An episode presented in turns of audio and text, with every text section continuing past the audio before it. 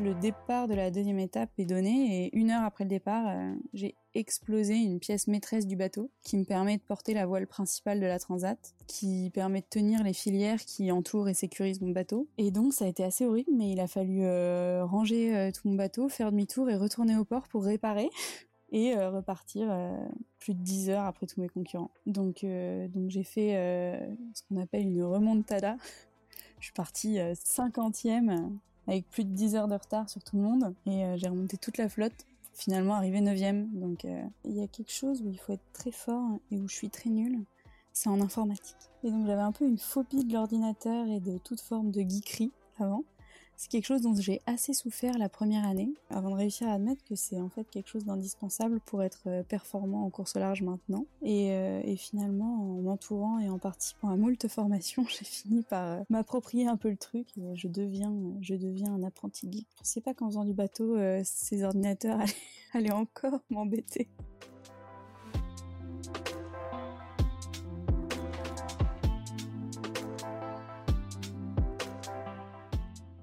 De ta vie un rêve et d'un rêve une réalité, nous dit Antoine de Saint-Exupéry. Bonjour à tous, je suis Pierre Arnaud d'Estremaux, voyageur et aventurier à mes heures perdues. J'ai créé le podcast Un bol d'air avec pour seul but de vous faire découvrir la face cachée de la vie des plus grands aventuriers, voyageurs et sportifs de ce monde, pour connaître tous les engrenages et les rouages qui façonnent finalement l'image publique que nous avons d'eux. L'idée est très simple, prendre une heure de leur temps pour vous partager les anecdotes les plus folles et vous faire rêver un peu. Bonne écoute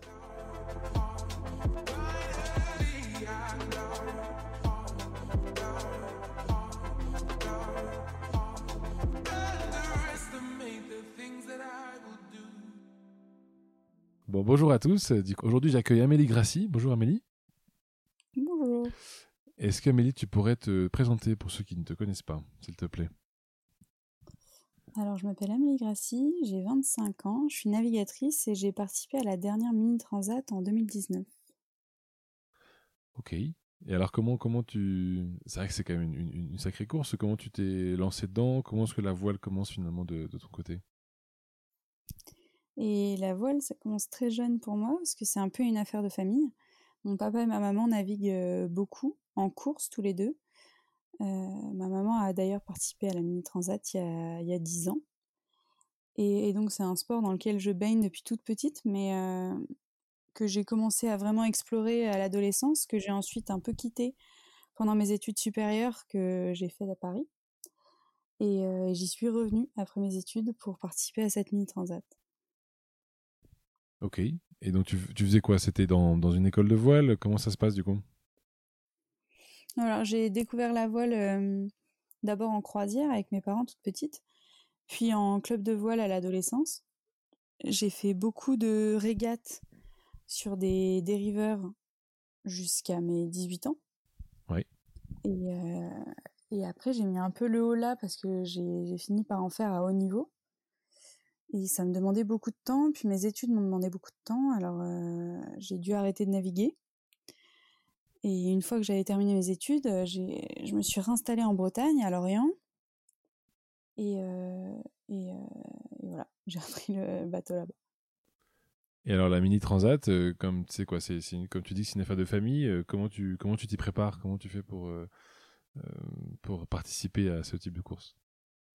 Alors déjà, il faut avoir envie. Après, une fois que tu as envie, tu es capable de, de, te mettre bien bien dans le pétrin pour réaliser ton rêve. Donc euh, d'abord j'ai eu envie, j'ai quitté Paris, je me suis installée en Bretagne, j'avais pas de boulot, j'avais pas de bateau. Euh, heureusement, vu que c'est une affaire de famille, mes parents m'ont un peu aidé à, récupérer un bateau, qui était en plus un bateau assez performant. Et euh, donc là, s'en suivi deux années de préparation, parce que la mini transat, ça se prépare la plupart du temps en deux ans. Et donc pendant deux ans, j'ai euh, préparé mon bateau, je me suis entraînée, j'ai cherché des sponsors.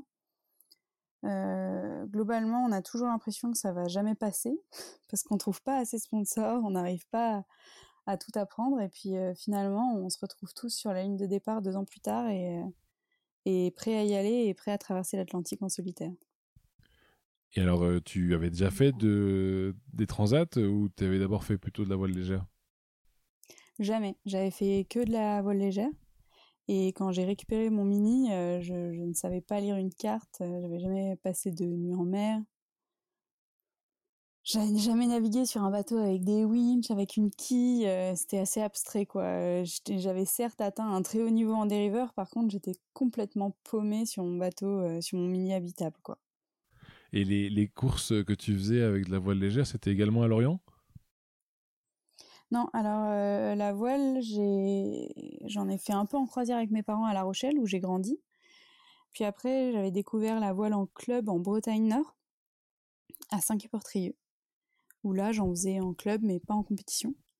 Et après, j'ai commencé à en faire en compétition et à plus haut niveau en Bretagne Sud et beaucoup à la Baule aussi où j'ai fait mon lycée en sport-études euh, voile. Et alors, qu'est-ce qui te fait dire que tu veux faire une, mini transat? C'est quoi? C'est un défi personnel que tu t'es mis? Que c'est quoi le, Non, c'est. Je pense que c'est. Alors, euh, ma maman l'avait faite, donc déjà j'avais connaissance de l'existence de cette course, déjà. Et ensuite, euh, je sais pas comment, mais j'ai finalement plusieurs personnes euh, dans mon entourage des jeunes qui l'ont faite deux ans avant moi, quatre ans avant moi, six ans avant moi. Et du coup, il y a, il y a quelques années, j'avais vu un premier départ de Mini Transat. Je m'étais dit, oulala, là là, mais ils sont complètement jetés. Qu'est-ce qu'ils font? Ça a l'air quand même génial. Puis j'en ai revu un, et là, je me suis dit, non, mais c'est sûr que je ferai ça un jour, quoi. Et, et après, j'ai fini mes études, et là, je me suis dit, putain, si tu te souviens de cette histoire de Mini Transat, c'est sûrement le moment, parce que si tu te lances dans ta carrière maintenant, tu t'arrêteras plus jamais pour faire ça. Donc, faut y aller maintenant. Et alors, quand, tu, quand tu dis que tu prends deux ans pour préparer ça, ça veut dire quoi, deux ans? Alors, deux ans, en fait, c'est-à-dire que la mini transat, ça part tous les deux ans. Il y a une transat tous les deux ans. Et euh, au retour de, de la mini transat, la plupart des gens qui, ont, qui y ont participé, ils arrêtent le bateau. C'est des projets de vie de deux ans, mais. Euh, et donc, c'est euh, une nouvelle promotion. À chaque retour de mini transat, c'est une nouvelle promotion qui récupère les bateaux et pendant deux ans, euh, c'est assez progressif. La classe euh, mini, elle propose euh, d'abord des petites courses assez courtes en double, puis des petites courses en solo, puis une grande course en solo, puis une grande course en double, et puis une très grande course en solo, et bam, tu sais pas trop comment ça se passe, mais en deux ans, tu deviens complètement prêt à traverser l'Atlantique, alors que ta toute première course, t'étais déjà effrayé à l'idée d'y aller deux jours, deux jours en double, ça te paraissait impressionnant, et puis tu te prends au jeu, tu suis le circuit et au bout de deux ans, tu pars tout seul pour l'Atlantique, quoi. Et alors, euh, pour resituer dans, dans, dans l'échelle du temps, euh, c'est quoi c'est, quand les années? C'est 2017-2019 pour toi, du coup? C'est 2018 et 2019. Ok. J'ai commencé à naviguer début 2018 pour prendre le départ de la Transat en septembre 2019. Ok. Et la Transat, elle te, tu as mis combien de temps, du coup? Et la transat, alors elle se fait avec une escale aux Canaries. Et donc la première étape, j'ai mis euh, à peu près 9 jours. Et la deuxième, 15. Et c'est un bon score? T'as as fini combien du coup sur cette transat? Et alors c'est un score... Euh, en soi, c'est j'ai pas fait un score incroyable. J'ai euh, fini huitième de la mini transat. J'espère que je me trompe pas en disant huitième. Je sais plus si c'est huitième ou neuvième. Donc en soi, je n'étais pas super contente puisque j'aurais bien aimé faire dans les 5, voire un podium. Mais en fait, j'ai euh, découvert la casse mécanique dans cette transat. Et donc la première étape, euh, la première étape, j'avais fait une super course. Je suis arrivée cinquième et surtout euh, cinquième, mais mm, très peu de temps après les premiers. Et vu que c'est une course au temps, c'était une super étape parce que déjà cinquième, c'était euh, en soi un, résultat qui me satisfaisait. Et en plus, tellement proche des premiers que le jeu était complètement ouvert pour, euh, rester dans les cinq et voir rattraper encore quelques places sur la deuxième étape. Et en fait, le départ de la deuxième étape est donné et une heure après le départ, euh, j'ai explosé une pièce maîtresse du bateau qui me permet de porter la voile principale de la transat, qui permet de tenir les filières qui entourent et sécurisent mon bateau, et donc ça a été assez horrible, mais il a fallu euh, ranger euh, tout mon bateau, faire demi-tour et retourner au port pour réparer et euh, repartir plus de 10 heures après tous mes concurrents. La vache. Retour au port, ça veut dire que non seulement tu perds le trajet que tu viens de faire, mais en plus tu perds le temps de réparation avant de repartir. Ouais, ouais, et en plus le départ était donné au portant dans beaucoup de vent, donc l'allure la plus rapide du bateau. Donc pendant une heure, en fait, j'avais parcouru déjà énormément de chemin, vu qu'on était très rapide. Et pour rentrer au port, il a fallu rentrer au près, qui est l'allure la plus lente du bateau. Donc j'ai déjà mis 10 heures à rentrer au port, en fait. Et euh, donc une heure de navigation, 10 heures pour retourner au port. Et au port, ça a été hyper rapide, parce qu'il il y avait une telle solidarité dans, dans le milieu de la voile et surtout dans le mini que lorsque je suis arrivée au ponton, il y avait dix personnes qui m'attendaient et qui avaient compris un peu ce qui avait dû casser sur mon bateau et qui avaient tout préparé pour m'accueillir et m'aider à réparer. Donc en fait, j'ai mis 10 heures à rentrer, mais après, j'ai passé une heure et demie au port. La vache. D'accord. Et donc, j'ai fini par arriver neuvième de la deuxième étape. Mais donc ça, c'était pas neuvième de la deuxième étape, c'est pas un résultat qui me faisait rêver en perspective lorsque je suis partie de La Rochelle, mais euh, mais vu la casse, c'est un résultat complètement incroyable parce que euh, au final, je suis arrivée euh, je suis arrivée en même temps et, avant plein de gens qui ont eu aucun souci technique. Donc donc j'ai fait ce qu'on appelle une remontada. Je suis partie 50e, 60e, je sais plus, 60e avec plus de 10 heures de retard sur tout le monde et j'ai remonté toute la flotte finalement arrivé neuvième. Donc, euh, donc j'étais très contente. Qu'est-ce que t'en tires comme leçon? Qu'est-ce que j'en tire comme leçon? Bah qu'il faut rien lâcher. Que finalement, euh, à force de persévérance, euh, quand je suis repartie de, quand je suis repartie des Canaries si tard après tous mes concurrents, je, je suis partie sans trop d'espoir de faire un bon résultat. Et en fait, je me suis fait plaisir sur l'eau, je me suis fait confiance. J'ai quand même bien travaillé tout du long et en 15 jours, j'ai réussi à récupérer une place très honorable. Et donc, euh, donc c'est incroyable ce qu'on arrive à faire en y croyant jusqu'au bout quand même. Tu disais que tu avais quand même fait une grosse pause avec tes études. Est-ce qu'on peut faire une petite parenthèse pour parler un peu de ça? Euh, Qu'est-ce que tu as fait comme étude du coup, toi? J'ai fait du droit. Du droit, euh, je suis juriste en droit du travail. Je faisais de la recherche. Et encore aujourd'hui, tu es juriste du coup? Alors non, non, non. Là, finalement, euh, ça a complètement dérapé l'histoire. Euh, j'étais juriste, je me suis dit que j'allais faire une pause de deux ans dans ma vie de juriste pour faire la mini transat. Et j'ai pris tellement de plaisir à vivre ces moments sur l'eau que hum, je suis jamais redevenue juriste. Maintenant, je suis juriste de formation, mais à temps plein navigatrice. Ok.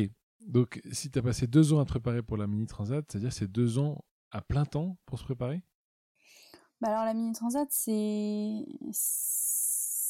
la mini transat, ça touche un public assez large, assez varié en fait. On devait peut-être être une dizaine de concurrents sur 80, euh, sur 90 même, à être à temps plein, voire même pas à temps plein, à, y passer beaucoup de temps. Moi, j'étais à temps plein, mais il y a surtout énormément de gens qui ont euh, un métier à temps plein, une famille, euh, et pour qui le mini, c'est euh, des week-ends, des vacances, des congés sans solde. Il y a finalement très peu de gens qui font ça à temps plein. C'est des projets euh, très amateurs. Alors, euh, moi j'étais jeune, j'avais un peu d'argent de côté, pas de famille. je me suis dit, bon, c'est le moment, je, peux me permettre de faire que ça pendant deux ans. Et l'idée, c'était exploite au maximum ces deux ans de projet de vie et tu retourneras travailler ensuite. Donc je voulais en profiter au maximum et il n'y avait rien qui s'y opposait.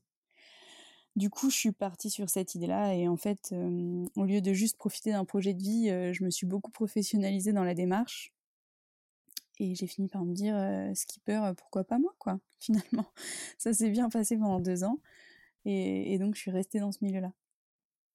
Donc ça, c'était le départ de septembre 2019, si je me trompe pas. Exactement. Et donc depuis, euh, ça y a été décidé, euh, tu en deviens euh, skipper à, plein temps. Alors du coup, c'est quoi les, prochains défis? Alors les prochains défis sont un peu bousculés avec le contexte sanitaire du moment. normalement, je devais repartir en transat le 19 avril, cette fois-ci en double, sur un Figaro 3, avec le projet Objectif 40%, où je skippais le bateau de Mutuelle Bleu pour l'Institut Curie. Et euh, en co-skipper, euh, j'avais décidé de naviguer avec Ambrogio Beccaria, qui est un Italien brillant qui a gagné la Mini Transat en 2019, qui était mon coloc et partenaire d'entraînement pendant deux ans. Et donc, on, voilà. On avait décidé de partir sur cette nouvelle course tous les deux, mais le départ a malheureusement été reporté à on ne sait quand. Ok.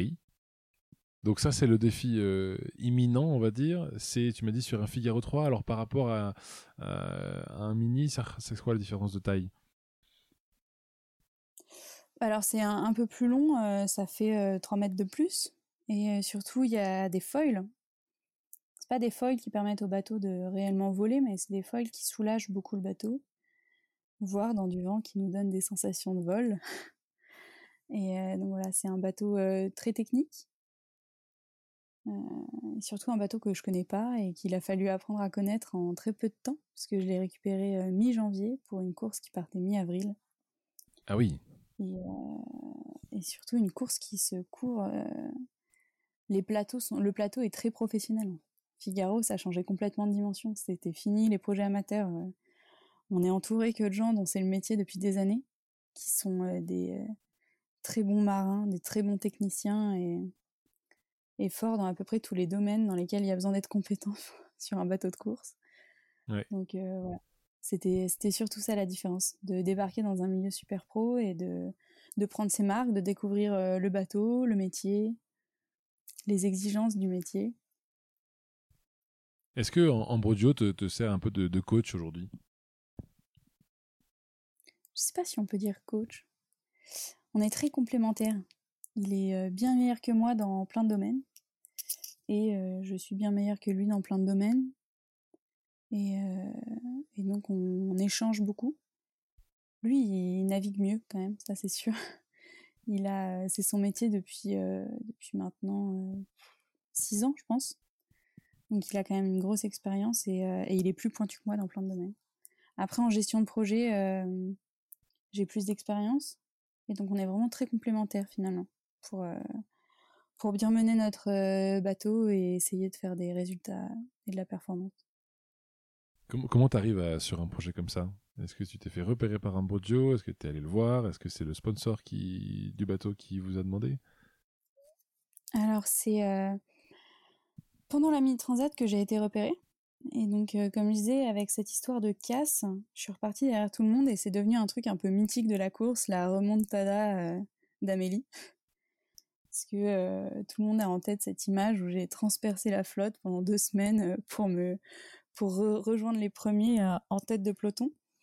Et je sais pas si c'est ça, mais ça a dû jouer. Et il y a une chef de projet qui a été marquée par mon par mon parcours, ma personnalité et la course que j'avais faite.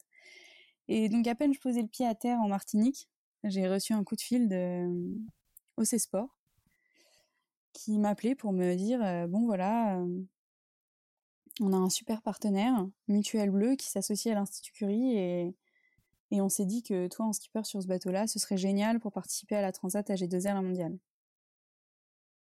Et voilà.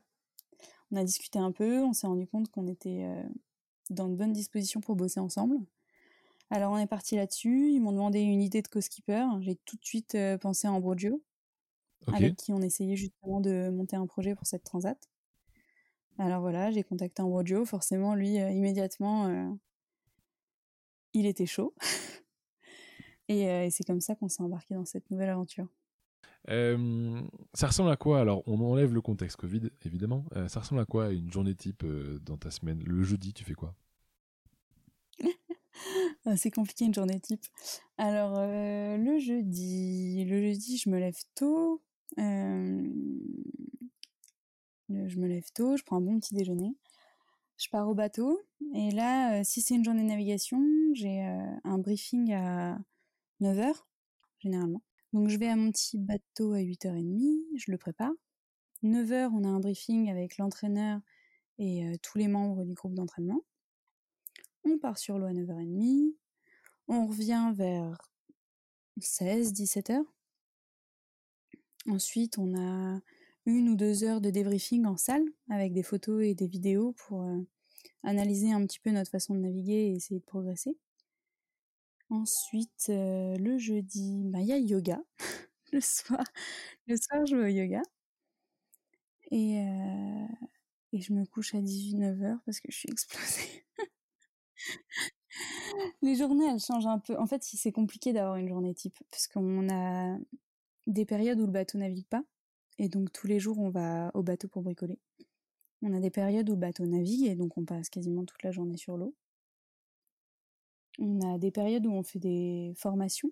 Il faut qu'on se forme dans plein de domaines différents, en mécanique, en météo, en électronique. Donc euh, parfois c'est à ça qu'on occupe nos journées. Finalement, les seuls éléments récurrents dans notre planning, c'est la préparation physique. Et donc ça, euh, on fait deux séances de préparation physique par semaine, une ou deux séances de yoga par semaine. Et pour le cardio, j'aime bien faire un petit peu de foot en salle le lundi soir avec des copines. Et sinon, le reste du contenu du programme évolue beaucoup en fonction de la période dans laquelle on est. Ok, ça fait sens.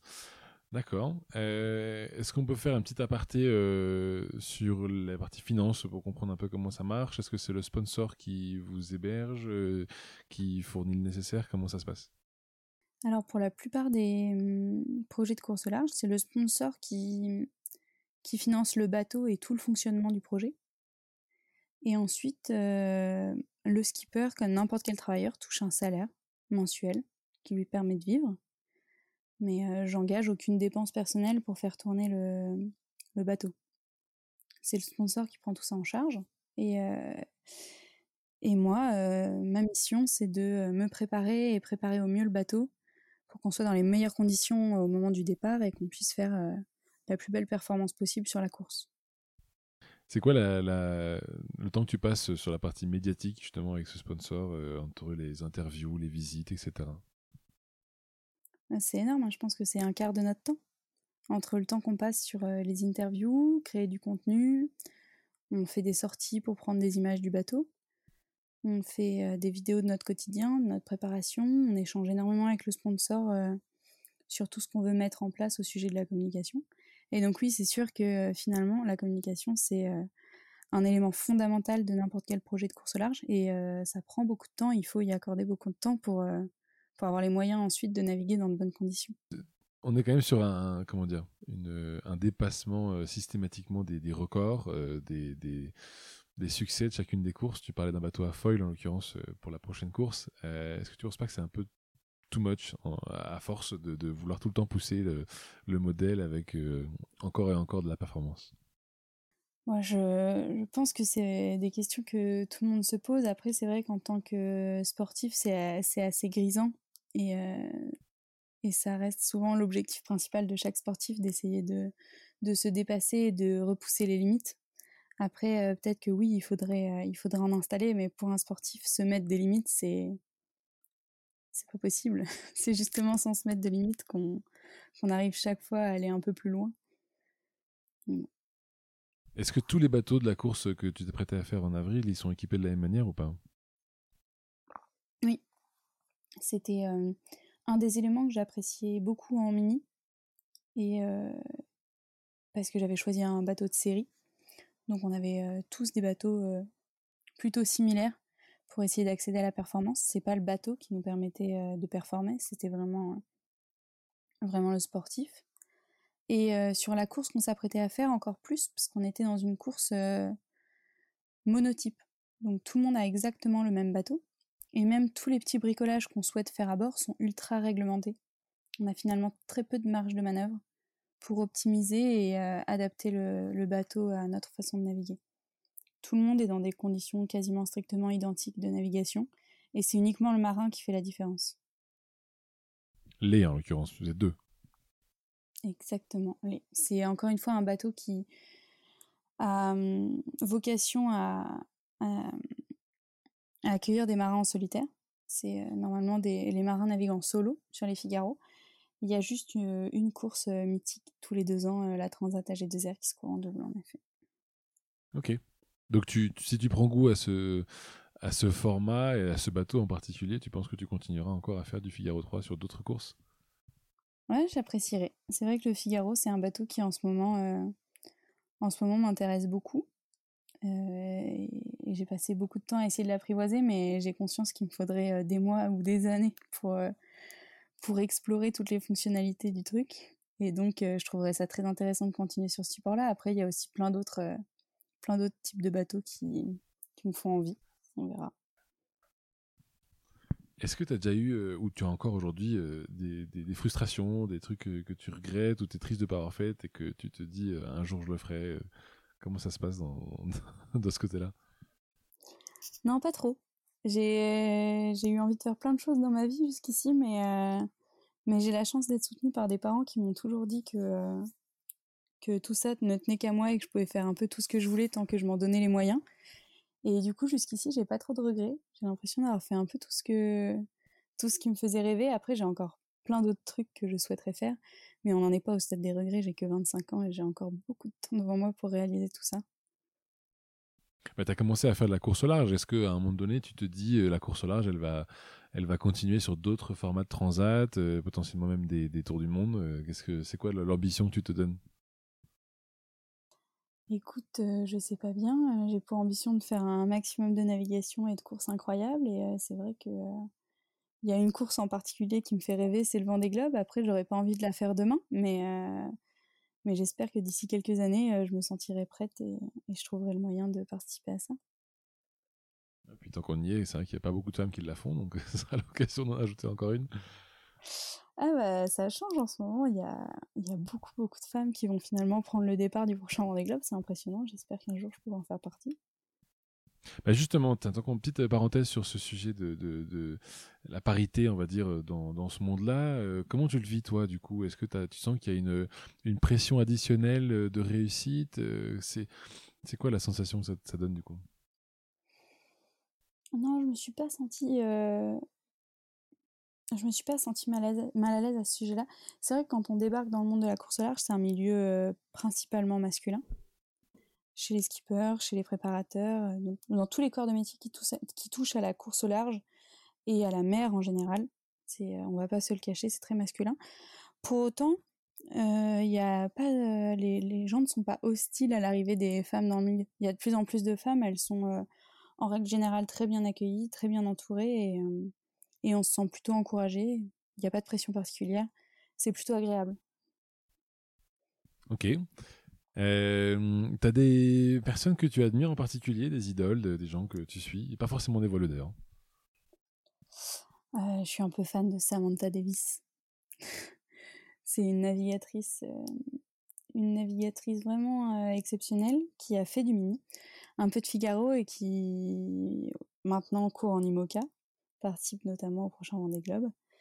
Et voilà, c'est une personnalité vraiment vraiment géniale. Elle est très accessible, très drôle et, euh, excellente dans son domaine. Elle navigue très bien. Je sais qu'elle est très technique et très pointue dans plein de sujets. Je suis assez admirative des compétences qu'elle a réussi à acquérir. Et, euh, toujours dans la bonne humeur avec une certaine légèreté, tout en étant très rigoureuse. C'est une personne qui m'inspire beaucoup. Tu, euh, ces gens qui t'inspirent, c'est deux ans et demi, bientôt trois maintenant que tu passes euh, à, fond dedans. Euh, tu as eu des difficultés en particulier à surmonter euh, des trucs qu'on pourrait connaître, qu'on pourrait savoir? Mmh.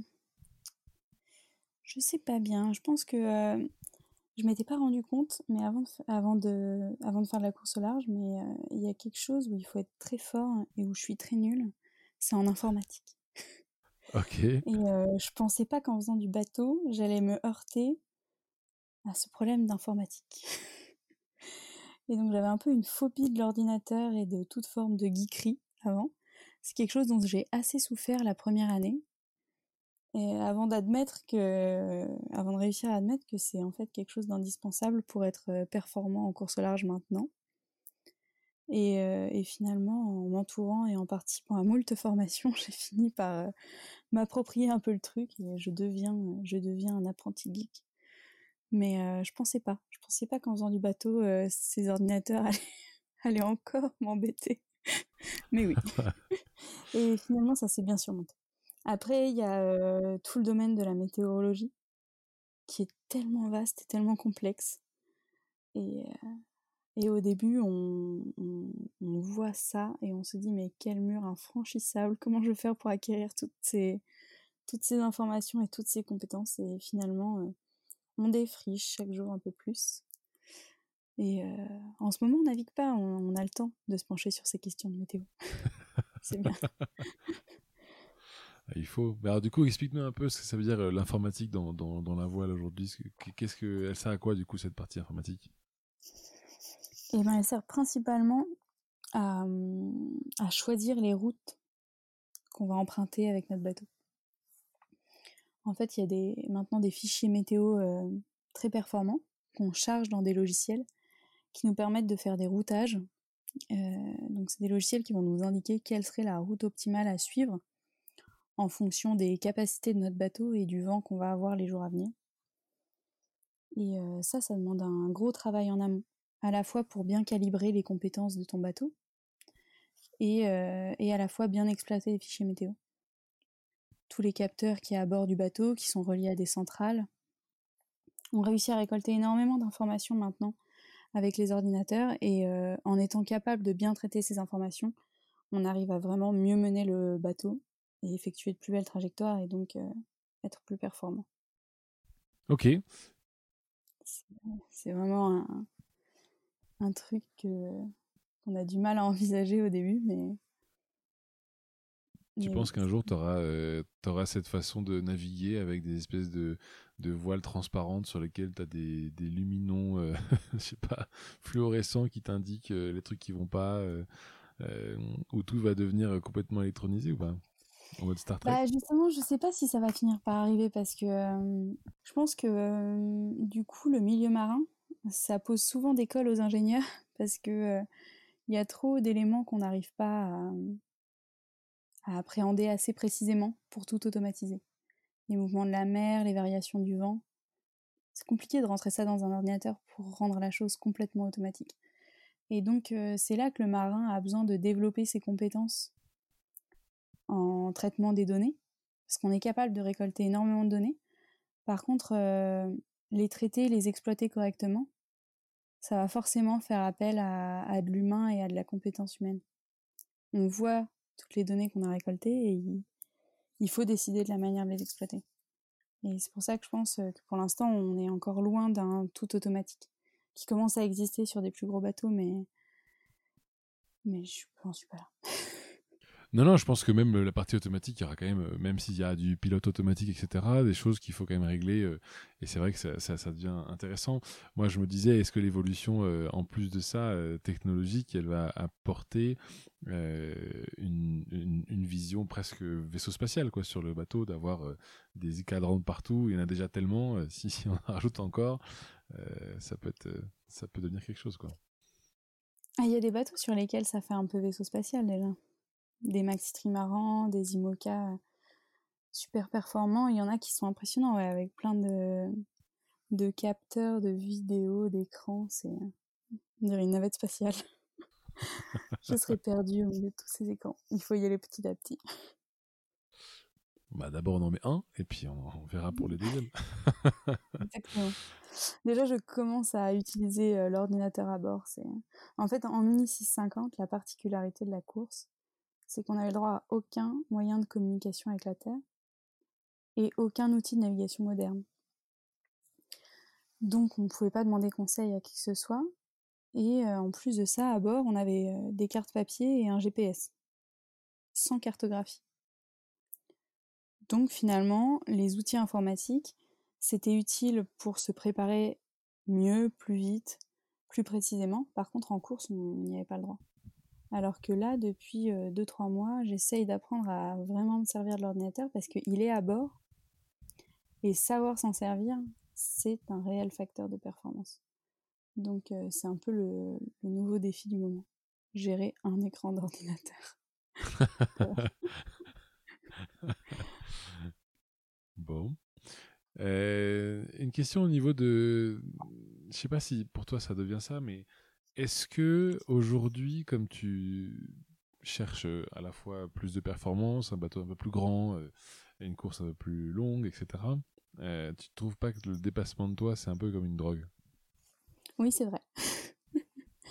j'aime bien, je pense que je fonctionne comme ça depuis toute petite, j'aime bien me mettre des objectifs et, et les atteindre. Et j'aime bien repousser mes limites à chaque fois. Donc, dans n'importe quelle situation, je vais toujours trouver le moyen de me challenger et d'aller plus loin. C'est un peu épuisant hein, comme fonctionnement. Parfois, j'aimerais bien pouvoir faire les choses plus simplement. Mais, mais c'est un, une part entière de mon caractère et c'est vrai que le dépassement de soi, c'est quelque chose qui m'anime en permanence. Comment tu te dépasses au milieu de l'Atlantique? Qu'est-ce qui fait aussi d'ailleurs que tu ne prends pas peur en plein milieu de l'océan? Alors ne pas avoir peur, je pense que c'est un travail en amont. C'est d'avoir bien préparé son bateau, de s'être bien préparé et d'avoir surtout anticipé sa sécurité à bord. Il y a plein de moyens pour, pour se mettre en sécurité à bord de son bateau et pour être capable de bien réagir en cas de, dérapage et d'accident, etc. Donc ne pas avoir peur, c'est plutôt quelque chose qui se prépare. Si on est bien préparé, je pense qu'on peut éviter d'avoir peur. Et après, euh, le dépassement de soi, comment on le met en place au milieu de l'Atlantique, euh, on n'a pas trop le choix, quoi. C'est-à-dire que je pense que euh, n'importe quel être humain ne se sentira pas à son aise. ça cogne, ça va vite, ça fait des bruits impressionnants. On est seul, la solitude à un moment ça pèse. On est fatigué, on se fait mal. Ça se passe pas comme on veut, on casse des choses, on comprend pas tout, c'est dur. Et en fait, on n'a pas le choix. Ma première grande course, je me suis retrouvée à casser quelque chose d'essentiel. Je pouvais plus diriger mon bateau. Et, euh, et je, me suis, je me suis vue assise dans le fond de mon bateau, les jambes écartées, les bras ballants, en train de pleurer. Puis j'ai pris un peu de hauteur sur ma situation et je me suis dit, mais. Et donc? Il n'y a personne qui va arriver pour t'aider, ma petite. T'es toute seule, c'est la galère. Et si tu ne trouves pas de solution, personne ne t'en trouvera. Et donc, euh, de fait, on est seul, on est loin de tout. Et on est obligé de, se dépasser, d'aller d'aller chercher au fond de soi-même la, force et les idées pour se sortir de n'importe quelle situation. C'est euh, un peu euh, ce qui fait que le marin est, il faut aimer se dépasser, sinon on n'y va pas, mais une fois qu'on y est, on c'est clair qu'on n'a pas trop le choix. Et c'est vrai que se retrouver au milieu de nulle part et trouver une solution pour euh, rapatrier, euh, ne serait-ce que, ou alors euh, continuer si c'est possible, c'est vrai que ça devient un, un vrai challenge en soi déjà, ne serait-ce que mental.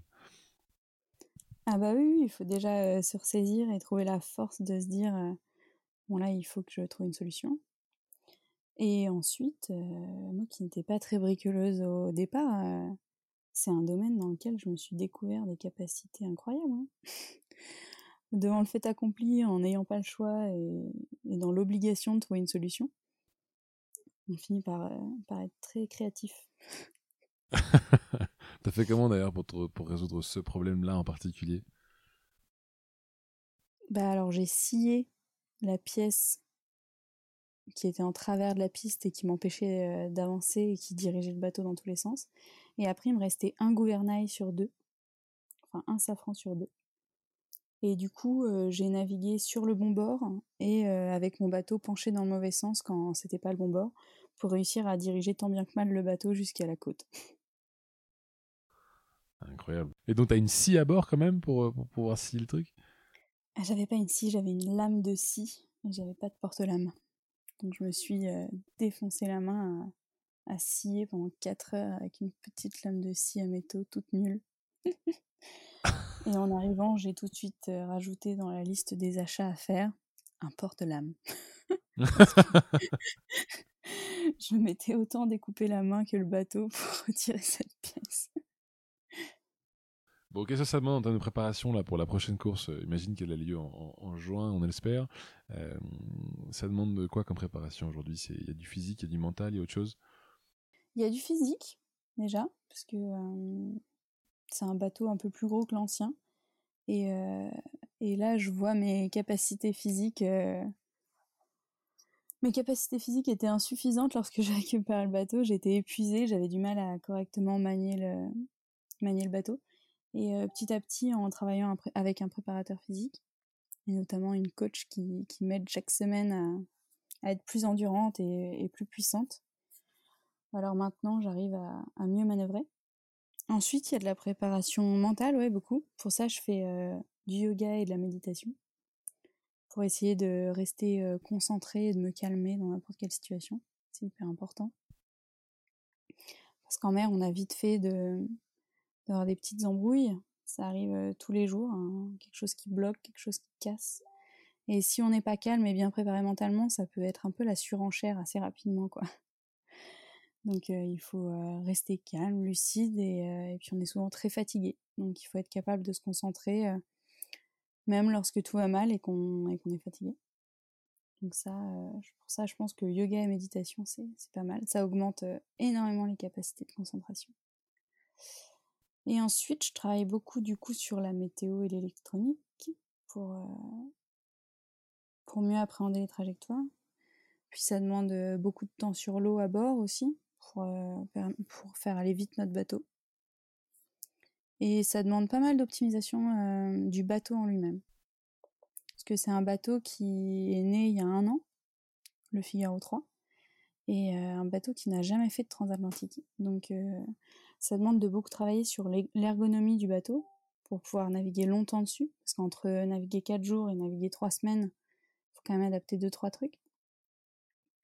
Ça demande aussi de bien anticiper tout ce qui pourrait casser ou tout ce qui pourrait mal se passer pour avoir à bord euh, de quoi réagir dans n'importe quelle situation. En fait, le secret pour que ça se passe bien en bateau, c'est d'anticiper. Il faut, euh, faut bien tout prévoir parce que euh, des petites merdouilles, des petites casses, c'est sûr qu'il y en aura. Et euh,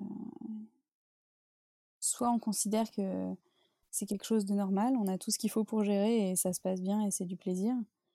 Alors que si on n'anticipe pas trop, on peut rapidement subir le, bateau et, la, mécanique du truc. Tu t'es fixé des, petits défis secrets ou pas? Est-ce que tu as des, petits projets perso euh, qui ont peut-être rien à voir avec la voile non plus, hein, mais euh, des trucs que tu aimerais faire?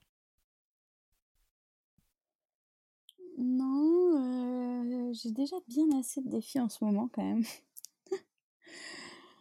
Faire cette première transat en tant que professionnel, c'était, c'est déjà un truc qui occupe mon esprit à part entière en ce moment. Et après, ma petite ambition du moment, c'est de trouver un partenaire qui serait motivé pour construire avec moi un nouveau bateau, que je pourrais faire exactement comme je le souhaite, et dont je suivrai la construction de A à Z. Et ça, c'est c'est mon petit rêve secret du moment. J'espère bien réaliser cette euh, année ou l'année prochaine. quoi comme format de bateau du coup? J'aimerais beaucoup faire un classe 40. Ok, tu construis un, un classe 40 euh, from scratch, il faut le dessiner depuis zéro et tout commencer quoi Alors le dessiner, je sais pas, parce que je je suis pas ingénieur architecte naval, je suis juriste et donc j'ai pas forcément encore le recul nécessaire pour donner un avis sur des dessins et un plan. Mais choisir un architecte, réfléchir aux plans qui existent, qu'on me les explique, que je fasse mon choix, choisir un chantier avec qui construire le bateau, l'adapter à mes envies. Mmh. Tout ça, ça, ça m'exciterait pas mal et je pense que ça, ça me permettrait aussi de gagner en compétences dans plein de domaines. Justement sur tout ce qui est architecture, ingénierie, construction nautique parce que je j'y connais pas en fait grand chose. Donc, et c'est pourtant c'est pourtant indispensable de bien comprendre son bateau pour le faire aller le plus vite possible. Donc j'aimerais bien j'aimerais bien me pencher un peu sur ce sujet-là les années à venir. Qu'est-ce que tu retrouves dans cette dans cet aspect de la voile Qu'est-ce qui te fascine autant, tu vois, qui t'anime autant à, à, continuer et à en faire du coup ton métier hein, finalement aujourd'hui au quotidien? Qu'est-ce que tu y retrouves? Je pense que je suis une personne naturellement assez curieuse et j'adore apprendre. Et lorsque j'ai commencé à faire de la course au large, je me suis dit que ça allait être divertissant, mais j'avais peur que ce soit pas assez stimulant intellectuellement. Je me disais, bon, ça va être très sympa pendant deux ans de faire ça. Et en fait, en mettant un pied dans ce milieu, je me suis rendu compte qu'il y avait une multitude de, sujets à appréhender et qu'un skipper, il, il avait 15 CV différents parce qu'il s'est navigué, il s'est bricolé, il s'est développé, il est un peu ingénieur, il est, plein de choses à la fois, c'est plein de casquettes différentes, et, euh, en fait, j'ai l'impression que je ne finirai jamais d'apprendre tout ce qu'il faut apprendre pour être un, bon skipper, un bon marin. Et donc voilà, je pense que c'est ma curiosité qui, qui trouve de quoi se nourrir dans ce milieu, il y a tellement de facettes différentes que j'adore me lever chaque jour et me dire que je vais encore apprendre des millions de choses dans plein de domaines différents. Si, euh, si jamais tu croisais euh, Amélie qui a 12 ans, tu lui dis quoi? Amélie qui a 12 ans, qu'est-ce qu'elle faisait Amélie quand elle avait 12 ans? Elle faisait de la danse classique. C'est vrai, t'as pas commencé la voile tout de suite? Non, non, non, avant mon sport c'était la danse classique. Et euh, qu'est-ce que je dirais Ça aussi c'est du dépassement de soi finalement. Le bateau c'est rigolo. non, je sais pas si je croisais Amélie à 12 ans. Bah, je lui dirais de réaliser tout ce qui lui passe par la tête et qu'elle a envie de faire. Et je pense que pour l'instant, elle a bien suivi la consigne. Donc, euh, je, suis assez apaisée à ce. J'ai pas l'impression d'avoir raté, euh, raté quelque chose qui me faisait envie. Et j'espère que je réussirai toute ma vie à, à être attentive à, à ses envies et à ses nouvelles ambitions. Et à pas me mettre de limites pour essayer de, de m'enfoncer dans chaque nouveau sujet qui, qui va retenir mon attention. Un petit mot avant de, de, se quitter quand même. Euh, tu dis que tu es en, en, duo avec Ambrogio. Ambrogio, de souvenir, il est italien. Il parle français aussi? Oui, il parle couramment français. Ok. Donc vous parlez plutôt français entre vous? Et entre nous, on parle français. J'apprends l'italien, mais... je suis plus efficace à apprendre à faire du bateau qu'à apprendre à parler italien. pour l'instant, c'est plutôt le français. Amélie, est-ce que toi aussi, tu es du style à, crier sur tes concurrents euh, pendant une course? Est-ce que tu es du style à, hausser la voix euh, pendant, pendant la course, à l'arrivée d'une bouée ou... Ça, oui, je supporte pas hausser la voix en... Je ne supporte pas hausser la voix en course ou en bateau en règle générale. Par contre, euh, c'est vrai que tout le monde a tendance à crier à une approche de bouée parce que que le problème c'est que chaque seconde compte, que si le mec met du temps si ton concurrent met du temps à te laisser de la place pour passer, alors tu vas perdre beaucoup sur ta course. Et parce qu'on ne peut pas parler calmement à un mec qui est à 10 mètres de nous sur un autre bateau avec le vent, le bruit des vagues, etc. On est rapidement obligé de, de crier, mais, mais non, je suis pas du genre à crier quand même. Je n'aime pas ça. Je crie si c'est obligatoire, quoi, si j'ai pas, si j'ai pas d'autre alternative. Comment on fait pour te suivre, Amélie? Est-ce que tu as, des, des, livres, des films, des réseaux sociaux euh, Comment on fait euh, Des sites internet peut-être? Et le site internet est en cours de création et pour l'instant, on peut me suivre sur Facebook, sur ma page Amélie Grassi, ou sur Insta, où c'est Amélie Grassi aussi. Ok, top, on ira voir ça. Euh, une dernière chose, peut-être une question pour euh, quelqu'un qui voudrait se lancer dedans. Euh, si, si un jour il y en a un qui est motivé de faire bah, cette fameuse mini transat, qu'est-ce que tu lui dis? Eh ben, si quelqu'un pense vouloir faire la mini transat, je pense qu'il faut sauter sur l'occasion. Parce qu'en termes d'expérience de vie, c'est le truc le plus incroyable que j'ai vécu. C'est toutes les émotions du quotidien décuplées. Je pense qu'au large, on vit des trucs tellement forts et que si l'opportunité se présente, que l'envie est là, il faut foncer parce que c'est des émotions et des moments de vie qu'on retrouvera euh, nulle part ailleurs. Et donc, euh, si c'est si l'opportunité se présente, faut y aller. Et finalement, j'ai croisé tellement de gens différents dans ce milieu-là que n'importe qui ayant l'envie peut y arriver. Bon, bah écoute, on fera avec. C'est une bonne affaire. Merci euh, pour ton temps Amélie encore aujourd'hui. Euh, on a hâte de voir euh, le départ de la course en espérant que ça se fasse pas trop tard avec cette situation. et puis on, sera, on sera heureux de suivre du coup tes, exploits, notamment avec Ambrodio pour cette prochaine course. Super. Et bah une prochaine. Avec la pizza quand même la prochaine fois. Merci beaucoup. À une prochaine. Salut.